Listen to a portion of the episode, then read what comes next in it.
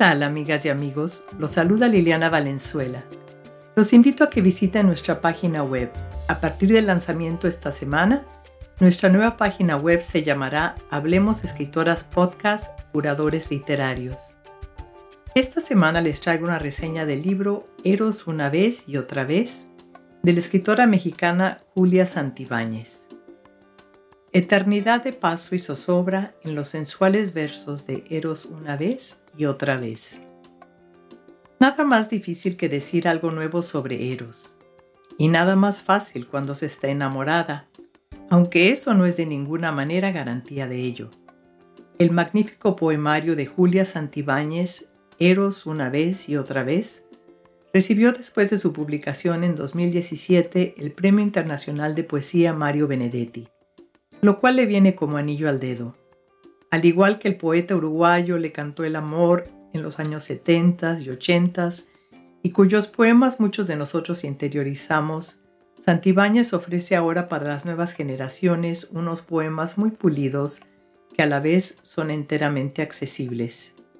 Nacida en la Ciudad de México en 1967, Julia Santibáñez Escobar ha tenido una exitosa carrera en la literatura y en los medios de comunicación. Algunos de sus libros de poesía son Sonetos y Son 15, Parentalia Ediciones 2018, Versos de a pie, editorial Ofi Press 2017, Ser Azar, editorial Abismos 2016 y Rabia de Vida, editorial Resistencia 2015. En los medios ha sido conductora de los programas de televisión cultural Metáforas, Canal 22, y Vindictas, TV UNAM, así como colaboradora del suplemento sabatino El Cultural del periódico mexicano La Razón. El libro se divide en un poemario más cuantioso llamado Eros una vez y otra sección agregada posteriormente llamada Y otra vez. El primero es más íntimo, compuesto de muchos poemas mínimos, donde la interlocutora reflexiona sobre su sexualidad desde sus atisbos cuando niña a las complejas danzas que luego realiza con una pareja, pasando por la sensualidad, el humor, la paradoja, los juegos de palabras, el claroscuro, la religión incluso el sarcasmo y la ironía. La segunda sección abre un poco más el panorama pero siempre centrándose en Eros, esa fuerza generadora del amor, la pasión y el deseo físico. Y los poemas son un poco más extensos.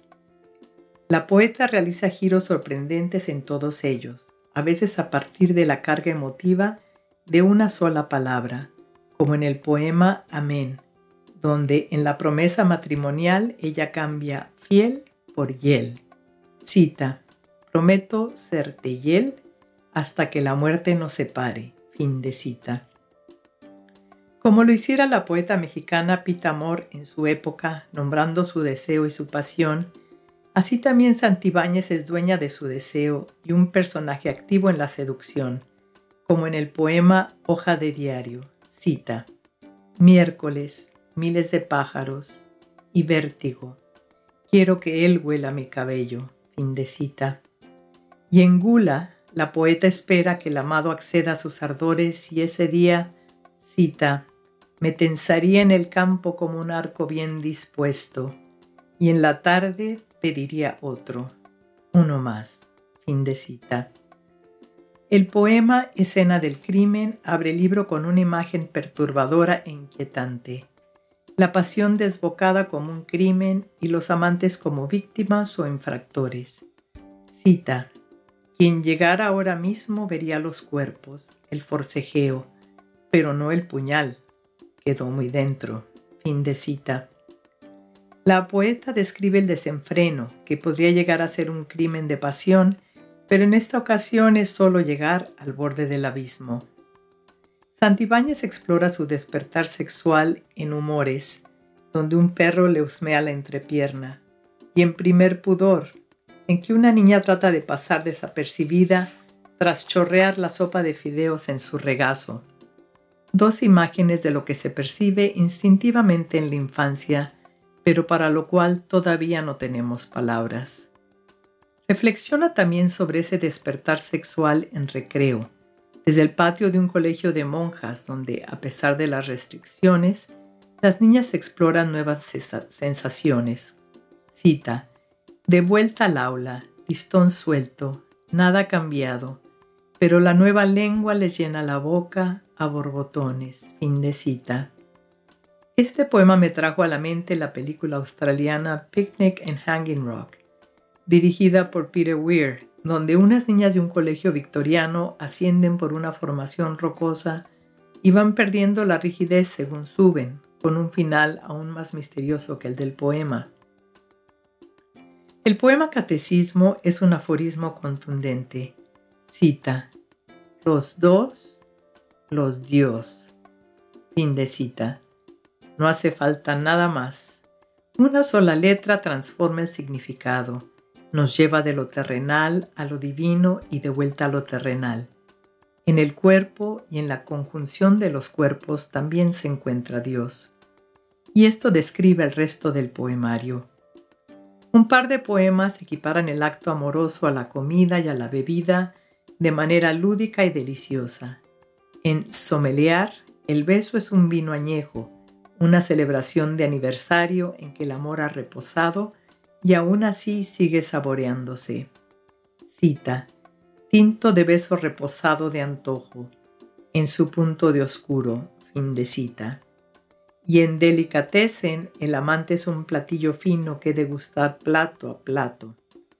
Cita, espalda tártara, costillar en reducción de sangría y maridaje de Malbec, fin de cita. El nombre del o la amante también es un bocadillo digno de saborearse y masticarse, como en el original poema Golosina. Cita, de golpe muerde sus letras, la jalea de mi nombre transparente se disuelve, ya es saliva golosina, de puro algarabiada, indecita. Este sentido del humor también es aparente en otros poemas, como en La gustación donde las palabras juegan y dan machincuepas de tanto gozo. Cita. Busco asuntarme contigo y me ipso facto al saber que vienes, pero luego me turulato, me indeciso, me timorato. Fin de cita. El lenguaje también es objeto lúdico en el poema en portugués, donde la poeta reflexiona jocosamente sobre las declinaciones del verbo falar. Pero no hay amor sin desamor, lo cual se refleja en varios poemas como Foto de pareja, donde detrás de una fachada impecable se esconden temores. Irónicamente cita, nuestra foto de pareja adornará la sala, como prueba de que sí sabemos odiarnos cordialmente. Fin de cita. También puede ser una batalla constante, como en el poema Guerra Fría, donde estamos en un estado de vigilia constante. Cita, me duermo acariciando el botón rojo. Fin de cita, dice la protagonista al final del poema. En zozobra, el amante es un náufrago que se orienta al ser amado, hacia el que también nada el mismo mar. Los amantes pueden incluso descender a la locura, como en el cuadro a la Montrier en el cual la poeta hace alusión al humor del cineasta danés y su visión poco romántica. Cita, Dos idiotas huyen a ciegas por un túnel hondo y resbaloso. Fin de cita. El amor puede también devenir en la violencia como en Para la lamerte después, poema que termina en una coma y no en un punto final, de forma deliberada. Cita, y las ganas que me escuecen de morderte hasta que brote sangre, coma, fin de cita. Mientras que en el poema Video Hardcore, la poeta le da un final sorpresivo al relato de lo que pareciera ser una escena trillada de una película porno.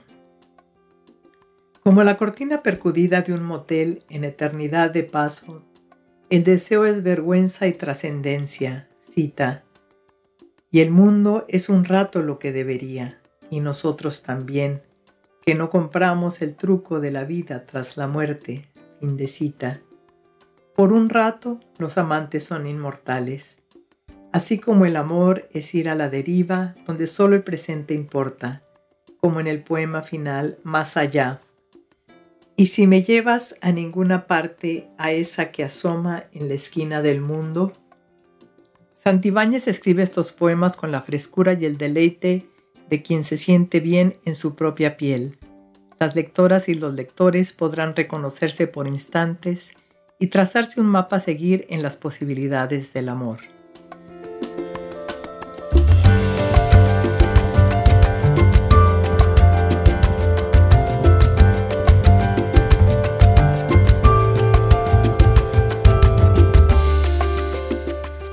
Fue todo por hoy.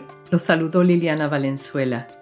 Agradezco al equipo de Hablemos Escritoras Podcast Curadores Literarios, Adriana Pacheco, Fernando Macías Jiménez, Andrea Macías Jiménez, Wilfredo Burgos Matos, Alejandra Márquez y Juliana Zambrano.